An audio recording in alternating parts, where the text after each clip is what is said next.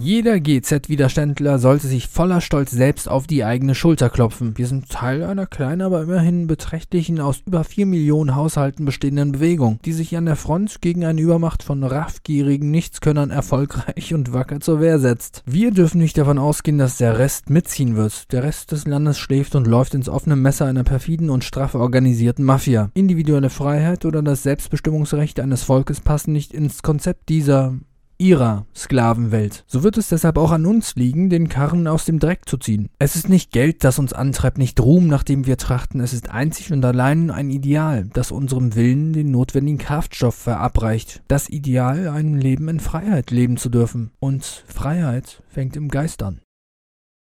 Gewisse Umstände haben dazu verleitet, ein aktualisiertes GZ-Musterschreiben zu veröffentlichen. Bevor ich dieses ausführlich erörtern werde, muss ich vorher noch auf die ein oder anderen neueren Umstände und vor allem Vorwürfe eingehen, die generell und neuerdings an den GZ-Widerstand oder im Speziellen auch direkt an mich herangetragen wurden und werden. Wenn Sie das Intro überspringen möchten, klicken Sie direkt auf den in der Beschreibung genannten Zeitstempel. Der Download-Link des Musterschreibens befindet sich in dem Artikel, der ebenfalls in der Beschreibung verlinkt ist. Tun Sie mir dabei bitte einen Gefallen und teilen Sie den Beitrag in sämtlichen sozialen Netzwerken. Teilen Sie den Artikel gerne drei oder viermal. Leider kommt es nämlich nicht selten vor, dass Beiträge mit zu viel Wahrheit von den Algorithmen gerne unterdrückt werden. Verlinken Sie am besten auch zu diesem Originalartikel, unter dem sich eine unzensierte Kommentarfunktion befindet. Teilen Sie gerne Ihre eigenen Erfahrungen, um anderen zu bestätigen, dass GZ-Widerstand tatsächlich funktioniert. Im Jahr 2018 haben die Staatspropagandisten, angetrieben durch Wahlverluste ihrer Einheitsparteien, eine nie dagewesene staatsfunkverteidigende mediale und juristische Propaganda gestartet. Warum der öffentlich-rechtliche Rundfunk nicht existieren darf, habe ich bereits am 22. Mai 2018 lang und breit beantwortet. Am selben Tag gab es zum Rundfunkbeitrag auch zufällig einen Beitrag von der Kabarettistin Hazelbrugger, welcher auf dem YouTube-Kanal von ARD zu sehen war. Vollkommen lust- und geistlos stellt sie sich natürlich, wie sollte es anders sein, auf die Seite Seite des Staatsfunks den Apparat oder das präfaschistoide Musikantenstadelgeklatsche, ihre Worte, oder den Rundfunkbeitrag, den sie selber nicht gerne zahle, verteidigt sie in ihrem Plädoyer mitnichten. Der Rundfunkbeitrag finanziere Menschen mit unwirtschaftlicher Qualifikation. Sie kenne beispielsweise den 40-jährigen Rundfunkmitarbeiter Benjamin. Implizit deutet Brugger an, dass solche Mitarbeiter mit ihren vollkommen sinnlosen und gesellschaftlich nutzlosen Studienabschlüssen nicht mal in der Lage wären, bei Starbucks den richtigen Namen der Kunden auf den Kaffeebecher zu schreiben. Mal abgesehen davon, dass Hazelbrugger das mit Abstand witz- und charakterloseste Bühnenwesen ist, das die Hintermänner der androgynen Weltordnung je hervorgebracht haben, was diese humorlose und diese dem Anschein nach orientierungslose zur Generation Y gehörende Gestalt hier zum Besten gibt, ist keine Metapher.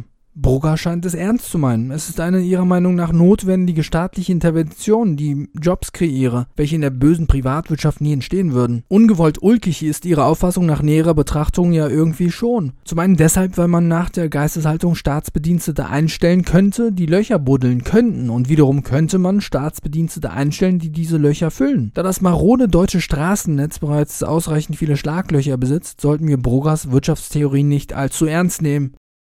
Nach dem androgynen Gefasel folgte das Geschwafel der roten Roben. Am 18. Juli 2018 urteilte das Bundesverfassungsgericht erneut über den Rundfunkbeitrag. Keine Sorge, mein Musterschreiben ist immer noch gültig. Es ist halt eines dieser Urteile, die die Marxisten gerne dafür nutzen, um die Legitimität des Staatsfunks zu verteidigen. Die Journalie darf daraufhin mit Titeln wie Der Rundfunkbeitrag ist verfassungsgemäß werben. Korrekterweise sollte es heißen, in diesen ganz bestimmten Punkten ist der Rundfunkbeitrag laut Bundesverfassungsgericht verfassungsgemäß. So eine Detailbesessenheit mag sich in der Tat etwas übertrieben anhören, wenn Ihnen jemand Ihre Freiheit rauben möchte, können Sie gar nicht besessen genug sein. Am 13. Dezember 2018 sprach auch der Europäische Gerichtshof in der Rechtssache C492-17 sein verklausuliertes Urteil aus. Die Journalie warb abermals mit Titeln wie EuGH sagt, deutscher Rundfunkbeitrag ist rechtens. Nun darf unser einer wieder die Frage stellen, rechtens ja, aber in welchen Punkten? Was viele Joniten, Marxisten und Staatsfunkpropagandisten irgendwie nicht verstehen wollen, Juristen tragen Klagepunkte vor, welche ein Gericht erst akzeptieren und und schließlich abarbeiten muss. Hier werden nicht etwa willkürliche Punkte herausgegriffen. Der Rundfunkbeitrag wird auch nicht einer Generalüberprüfung unterzogen. Stellt das Volk dem Robenrichter also Beispielsweise folgende Frage. Ist es legitim, das Volk auszurauben, nur um den Musikantenstadel zu finanzieren? Würde der Robenrichter vermutlich antworten, die Frage ist falsch. Darauf antworte ich deshalb nicht. Lassen Sie sich nicht von diesen Urteilen verunsichern. Es sind meistens komplexe Streitgespräche zwischen Bürokraten, die einfach nur den Papierhaufen anwachsen lassen und Löcher in den Finanzhaushalt schießen. Die Löcher werden selbstverständlich vom Steuerzahler wieder aufgefüllt werden müssen. Das ist die Bruggersche Wirtschaftstheorie. Mein Musterschreiben gilt nach wie vor, denn so ein detailbesessener Typ wie ich kann sehr gut lesen. Ich berufe mich auf eines dieser noch nicht außer Kraft gesetzten und immer noch geltenden Bürokratiegeschwülste. Wenn nach den androgynen Manns-Weibs-Gestalten und den nichtssagenden juristischen Urteilen das gewollte Hosenflattern beim Rezipienten ausbleibt, so kann man diesen Umstand mit Sicherheit auch nicht mit gezielten auf Coolness setzenden Propagandaartikeln ändern. Ich kaufe weder den Staatsfunk finanzierten Wahllullis noch den Staatsfunksendern kurz gesagt oder Y-Kollektiv ihre Neutralität ab. Die kaufen sich mit Sicherheit nicht einmal selbst ab. Diese möchte gerne Journalisten kennen doch mit Sicherheit den Spruch, wessen Brot ich fresse, dessen Schimmelsoße in die Kresse. Gut, der ist ein bisschen abgeändert worden, was aber so viel heißt wie, solange es Geld dafür gibt, esse ich auch gern Schimmelkresse oder so ähnlich. Bei diesen offensichtlichen Wahlwerbespots sollte es nicht bleiben. Natürlich gab und gibt es immer wieder Medien, die dieses Propagandaprogramm schön abspielen. Sie wissen, dass die Mehrheit der Leser und Zuschauer ihrer Propaganda nicht glauben. Sie wissen, dass die Klick- und Besucherzahlen sinken. Sie wissen, dass sie Geld verlieren. Aber um Geld geht es hier nicht. Es geht ums Recht haben. Es geht um den Führer, der in seinem Bunker versteckt noch an den Endsieg glaubt. Wer glaubt, es ging hier um freie Meinung oder einen freien Meinungsmarkt, glaubt vermutlich auch, er könne im Bordell eine Jungfrau finden. Normalerweise kann man Artikel von Bordellmedien und seiner Prostituierten sehr gut erkennen. Die Artikel triefen nur so vor Hochmut und falschem Stolz. Jede Zeile dreht die Welt derart auf den Kopf, dass Ideologie und Lüge gar nicht mehr wegzureden sind. Die Lippische Zeitung hat beispielsweise in einem Artikel überprüft, ob denn die generelle Kritik am Rundfunk Rundfunkbeitrag berechtigt sei.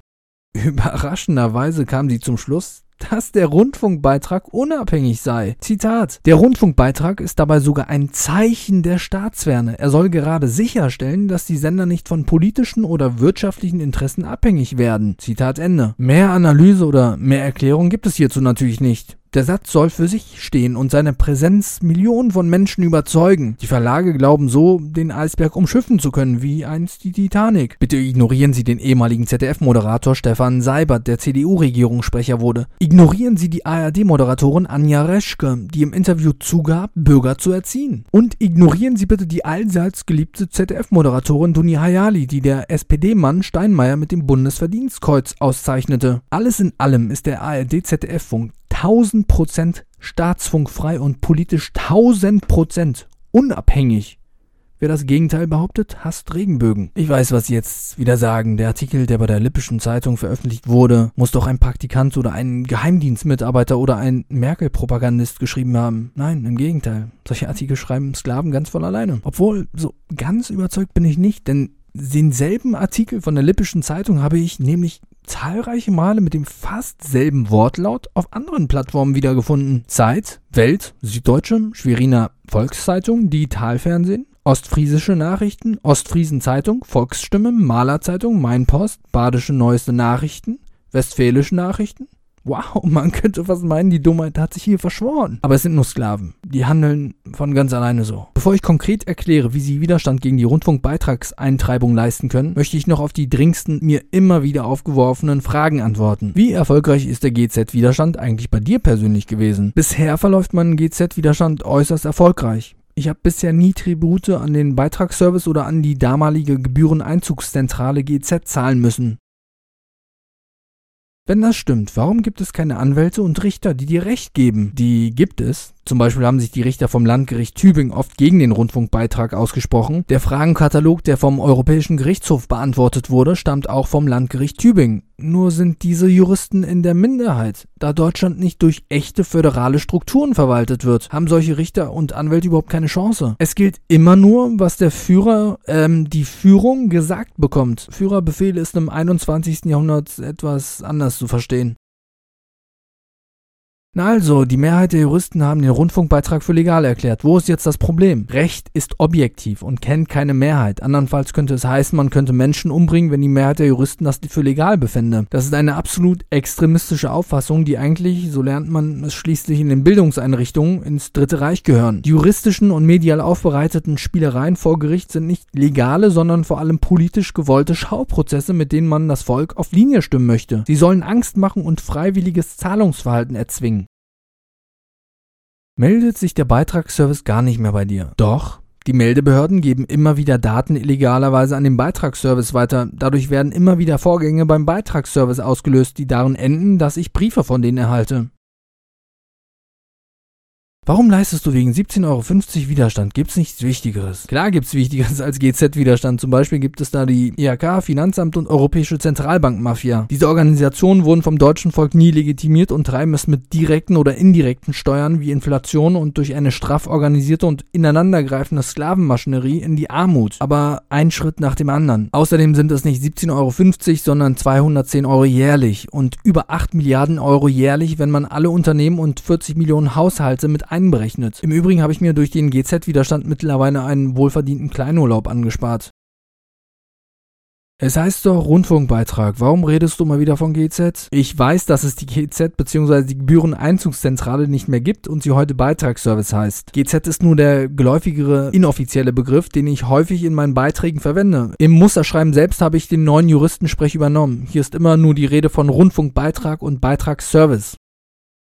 Warum bist du gegen Pressefreiheit? Die Frage ist falsch formuliert. Sie impliziert, dass die GZ gleich Pressefreiheit ergibt. Diese Formel ist falsch, zumal der Staatsfunk die Pressefreiheit gewaltig einschränkt. Richtig heißt es, weil ich mich für Pressefreiheit ausspreche, leiste ich Widerstand gegen den zwangsfinanzierten öffentlich-rechtlichen Rundfunk. Mit Presse- oder Meinungsfreiheit oder Freiheit im Allgemeinen hat der auf Zwang basierte öffentlich-rechtliche Rundfunk überhaupt nichts gemein. Diese Plattform dient als Werbeplattform für Medien- und Politelite und wird unrechtmäßig vom Volk subventioniert. Mit 8 Milliarden Euro wird der deutsche Medien- und Meinungsmarkt außerdem in einem erheblichen Maß verzerrt. Im Staatsfunk kommen häufig nur Meinungen zu Wort, die mehr staatliche Kontrolle, mehr Subventionen, mehr Regulierung, mehr Vereinheitlichung und mehr Bürokratie unterstützen. Gab es denn jemals einen ausgewogenen und ausführlichen öffentlich-rechtlichen Beitrag über die Sinnhaftigkeit des Zentralbankensystems? Hat der öffentlich-rechtliche Rundfunk überhaupt mal einen wirklichen kritischen Beitrag zum Bankensystem veröffentlicht, ohne dabei gleich wieder mit kommunistischen planwirtschaftlichen Lösungen zu werben? Und wenn ja,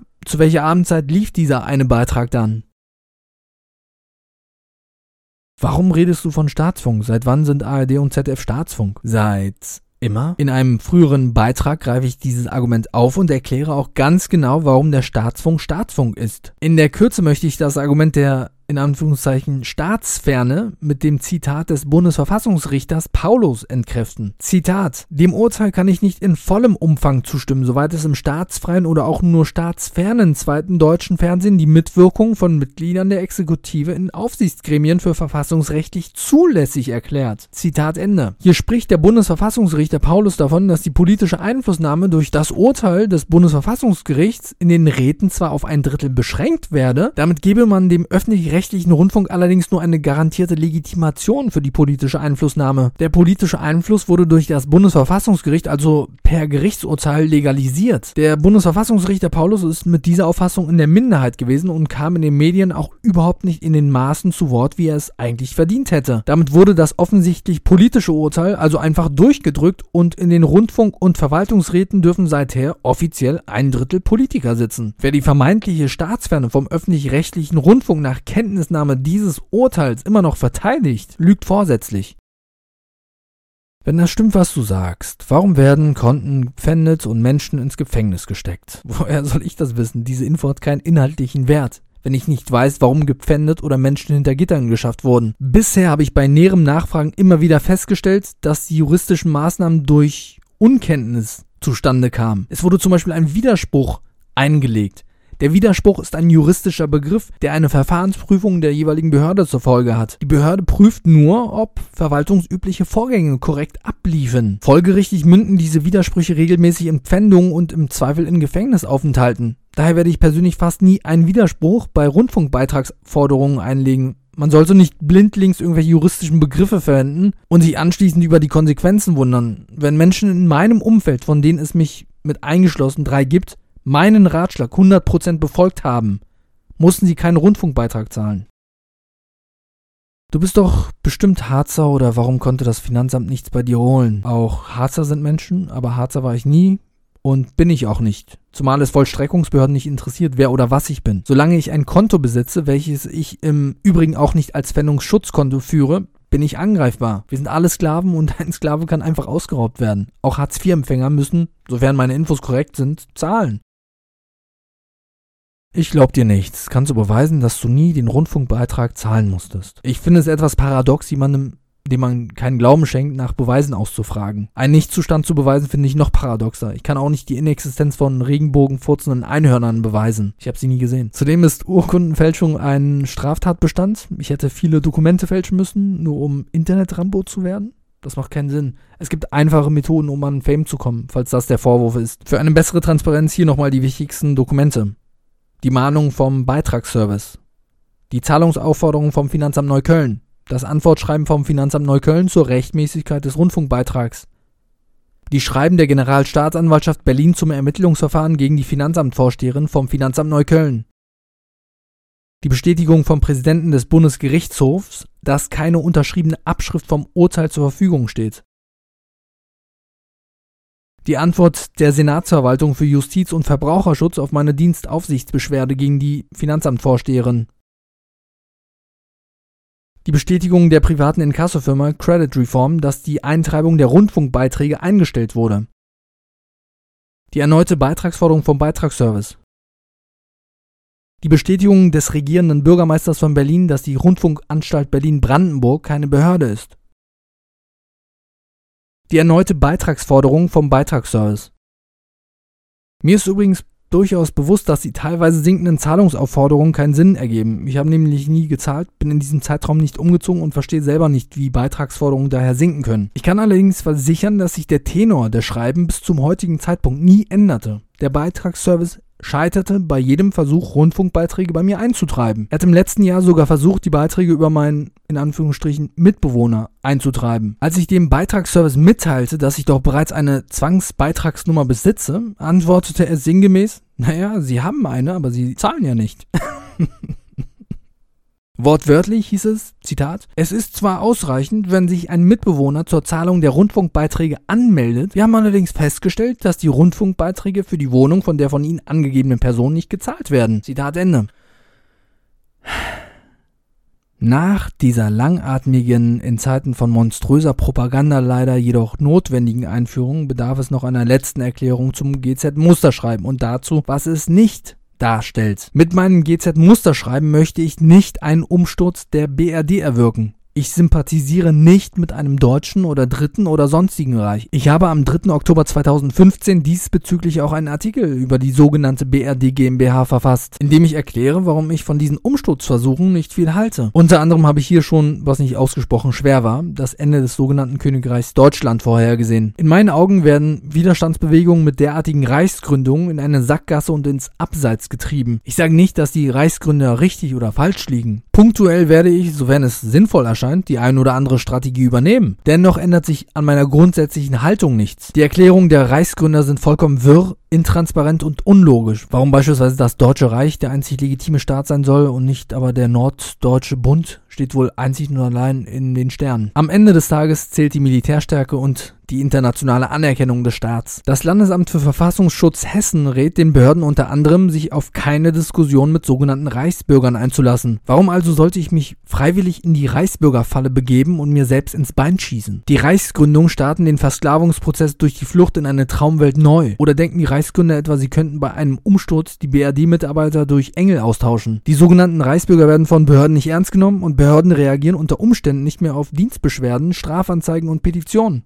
welche wichtige Waffen gegen Staatsbedienstete sind, die ihre Freiheit einschränken möchten. Nochmal, ich sage nicht, dass die sogenannten Reichsbürger richtig oder falsch liegen. Ich sage, warum Spatzen mit Atomwaffen beschießen, wenn man sie ganz einfach wegscheuchen kann. Ebenfalls ist das GZ-Musterschreiben nicht als Versuch zu verstehen, eine zeitweise vorhandene Gesetzeslücke auszunutzen oder Verzögerungstaktiken anzuwenden. Ich werde daher nicht Gewissens- oder Religionsgründe anführen, um eine Befreiung zu beantragen. Ich werde mich auch nicht an irgendwelchen Bargeldtricks oder versuchen, GZ-Briefe ungeöffnet zurückzuschicken Projekten beteiligen. Für mich sind das Kunstprojekte. Sobald ein Kassensystem oder eine GZ-Bargeldannahmestelle eingerichtet wird, was zwar aufwendig, nicht aber sonderlich schwer ist, oder ein gelber Vollstreckungsbrief von der Behörde im Briefkasten landet, kann man sich nicht mehr auf Kunstprojekte verlassen. Im Musterschreiben fokussiere ich mich ausschließlich auf wasserdichte Argumente der Gerichte und Gesetzesbücher, die im Hier und im Jetzt gelten und deshalb vom Vollstreckungsbehörden akzeptiert werden müssen. Ich fokussiere mich fast hauptsächlich auf das ranghöchste Gesetz der Bundesrepublik, dem Grundgesetz. Um Interpretationsmöglichkeiten zu umgehen, lese ich Gesetze genau so, wie die Bundesrepublik es auch tut. Ich wende letztlich also nur die Gesetze der Bundesrepublik gegen sie selbst an. Ich glaube auch, dass dieser wesentliche Bestandteil meiner Strategie für den entsprechenden Erfolg verantwortlich ist. Ich entziehe mich zwar der Zahlung, ich respektiere dabei aber ihre Gesetze. In dem Zusammenhang halte ich es auch für ausgesprochen unklug, den Rundfunkbeitrag mit seltsamen Tricks wie der Vermeidung der Meldepflicht umgehen zu wollen. Zum einen schafft man einen neuen potenziellen Konflikt mit einer anderen Behörde, muss sich dann also auch mit ganz anderen Gesetzen und einer anderen Gesetzlage herumschlagen und zum anderen sehe ich dafür keine Veranlassung. Ich bin nicht der Kriminelle. Warum soll ich mich also wie einer benehmen? Ich möchte mit meinem Musterschreiben einen außergerichtlichen Präzedenzfall schaffen. Ich möchte durch die dauerhafte Anwendung dieses Schreibens ein vom Volk geschaffenes Gewohnheitsrecht, ein ungeschriebenes Freiheitsrecht kreiert sehen. Ich möchte aufzeigen, dass es ungeachtet des juristischen und behördlichen und medialen gegnerischen Kampfaufgebots möglich ist, friedlich Widerstand zu leisten. Dass es möglich ist, sich friedlich zu wehren, ohne das Land gleich ins Chaos zu stürzen. Dass Freiheit nicht nur ein leeres Wort, sondern echte greifbare Perspektive sein kann. Vor allem möchte ich, dass diejenigen, die den Musikantenstadel finanzieren, mit jenen koexistieren sollen, die ihn nicht finanzieren wollen. Das GZ-Musterschreiben 2020 besteht aus folgenden fünf Elementen. Erstens der Akzeptanz der Zahlungsaufforderung. Zweitens. Dem Bundesverfassungsgericht Urteil zur Staatsferne der öffentlich-rechtlichen Medien. Drittens. Dem hoheitlichen Handlungsverbot der Landesrundfunkanstalt. Viertens. Dem SEPA-Lastschrifttrick mit Haftungshinweis für Vollstreckungsmitarbeiter. Fünftens. Aufmerksamkeit schaffen. Es ist wichtig, dass Sie diese Elemente in Gänze nachvollziehen. Ich wende das Musterschreiben nur so an, wie hier angegeben. Dieses Musterschreiben oder dieser Beitrag stellt weder eine Rechtsberatung dar, noch kann ein Erfolg in der Sache garantiert werden. Ich halte eine Pfändung allerdings für äußerst unwahrscheinlich, wenn Gesetze und Urteile nach genau diesem Muster genannt werden. Ich wende dieses Schreiben in der Regel immer dann an, wenn ich Post vom Beitragsservice oder von einer Vollstreckungsbehörde erhalte. Es ist mir insofern egal, wer mich in diesem Zusammenhang anschreibt. Ich mache mit diesem Schreiben jedoch immer sofort und unmissverständlich klar, dass die Eintreibung bei mir mit dem größtmöglichen Aufwand verbunden ist. Mein Musterschreiben richtet sich immer gegen die jeweilige Person, die mir schreibt. Ist das Schreiben anonym, so richte ich das Schreiben gegen den jeweiligen Vorsteher der Behörde oder des Beitragsservice.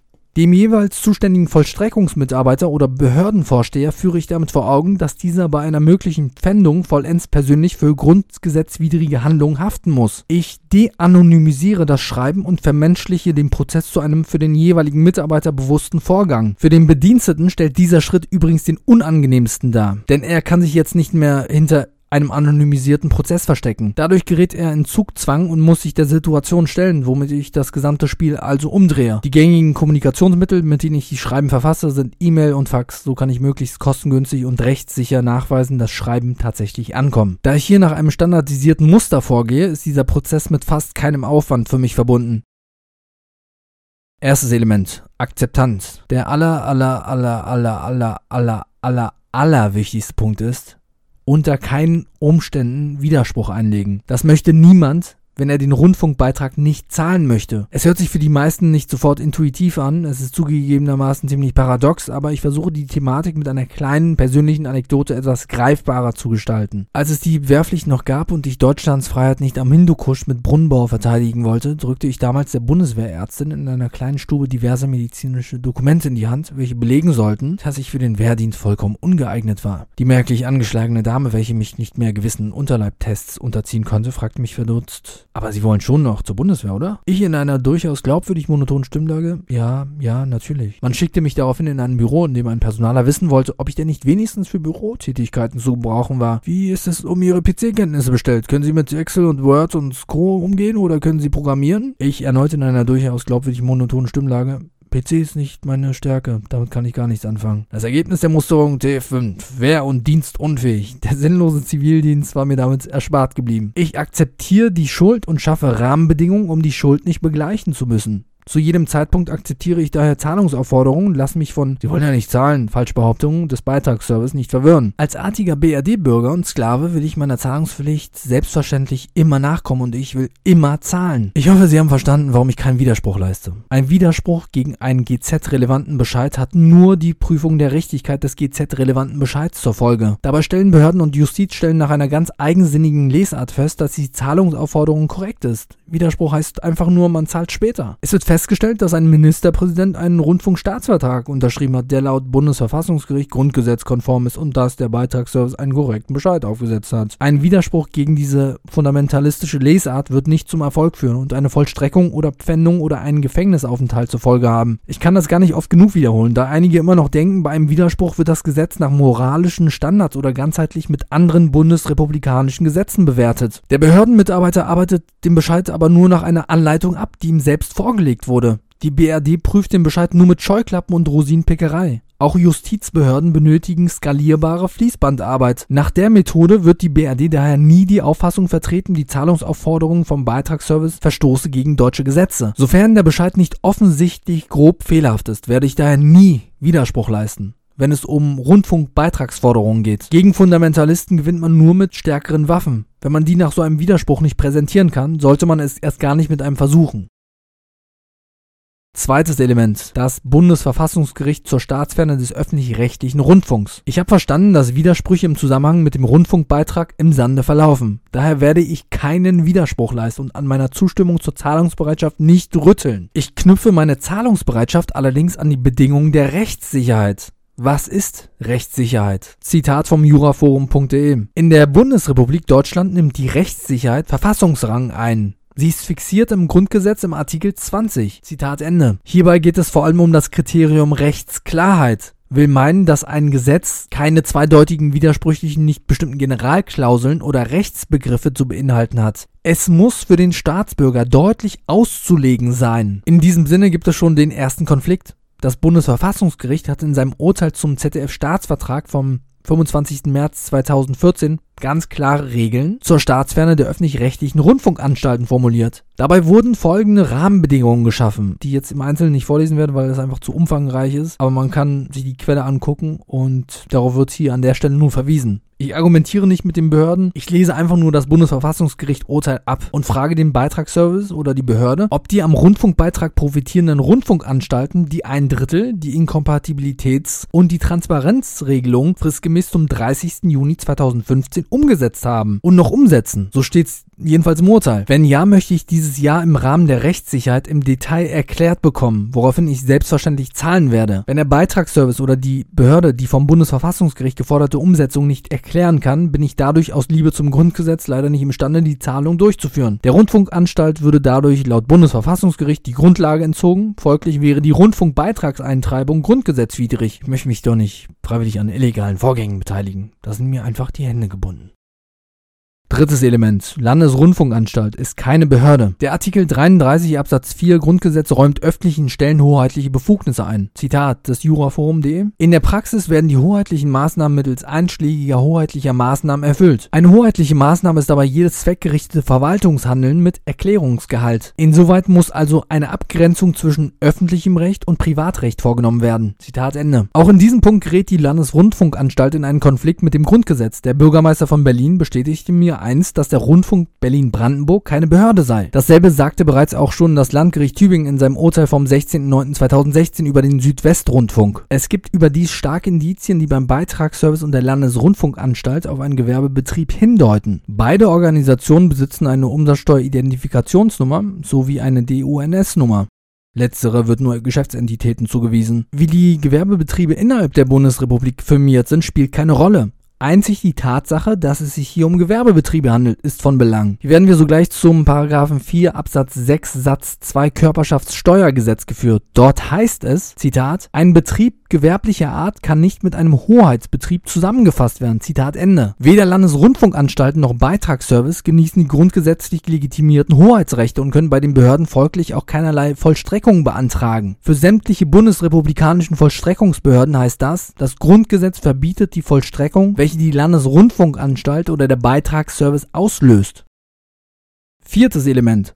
SEPA-Lastschrifttrick mit Haftungshinweis für Vollstreckungsmitarbeiter. Mit diesem letzten Element will ich eine Vollstreckung um jeden Preis vermeiden. Dazu untermauere ich meine Zahlungsbereitschaft mit einem SEPA-Lastschrifttrick. Wir wissen doch, dass der Beitragsservice SEPA-Lastschriften akzeptiert. Deshalb müssen wir nicht nach irgendwelchen zeitweise funktionierenden Gesetzeslücken suchen. Wir arbeiten stattdessen mit den Werkzeugen, die wir bereits haben. Ebenfalls wissen wir, dass eine Lastschrift Giralgeld ist. Jetzt kommen wir zum echten Trick. Der Beitragsservice kann uns nicht zwingen, ihre SEPA-Lastschriftformulare zu verwenden. Wir kreieren uns unser eigenes und fügen diesem Haftungshinweise in Form von ausgewählten BRD-Gesetzen bei. Schließlich werden ja solche GZ-Schreiben nicht selten gefälscht. Außerdem ist alles so kompliziert. Ich kann doch nicht hunderte Seiten Gesetze und Gerichtsurteile wälzen, nur um die Rechtmäßigkeit vom Rundfunkbeitrag feststellen zu können. Ich benötige daher eine Unterschrift vom Mitarbeiter, die mir bestätigt, dass alles rechtmäßig abläuft. Wenn die Unverjährbarkeit von Völkerrechtsverbrechen dem Mitarbeiter nichts ausmachen, dann soll er unser SEPA-Lastschriftformular unterschreiben, an uns zurückschicken und wir leiten es mit Freuden und unserer Unterschrift an unsere Bank weiter. Wir würden daraufhin selbstverständlich zahlen. Wenn der Mitarbeiter sämtliche seiner Tassen im Schrank liegen hat, macht er den Sauerland und wird dieses Formular nicht unterschreiben. Die Vollstrecker wissen allzu gut, dass es sich hierbei um einen illegalen Prozess handelt und werden wie auch Adolf Sauerland nichts unterschreiben wollen. Damit entziehen sie sich der persönlichen Haftung. Adolf Sauerland hat damals als Oberbürgermeister keine Love Parades Dokumente unterschrieben. Deshalb konnte man ihm nach dem Unglück strafrechtlich nicht zur Verantwortung ziehen.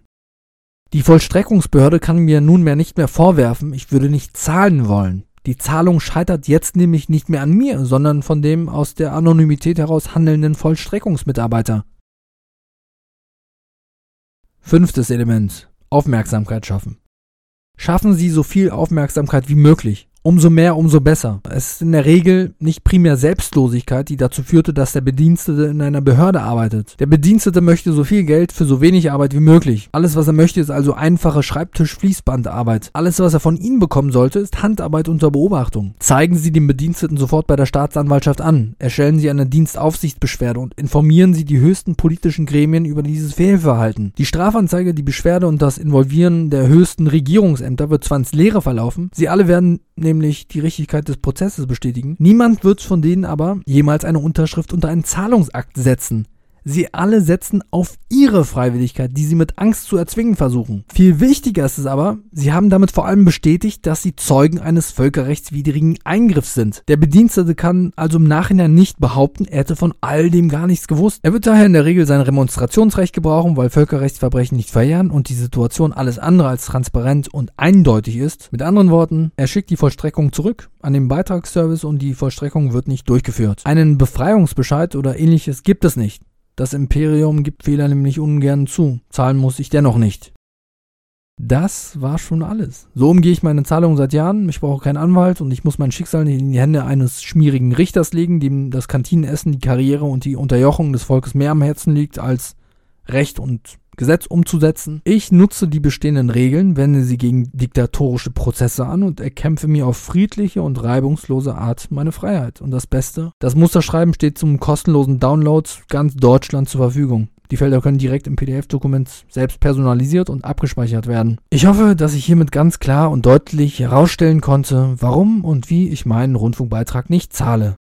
Es geht mir um Freiheit und darum, dass ich mich nicht mit einer Institution gemein machen möchte, die mit jedem Beitrag die Verwässerung meiner Freiheit und die meiner Mitbürger fordert und verklärt und sich im Zweifel immer auf die Seite des Unterdrückers stellt. Ich möchte, dass Deutsche das Recht haben, selbst über ihr Leben zu bestimmen. Deutsche sollen selbst darüber bestimmen können, wem sie wie viel Geld geben möchten.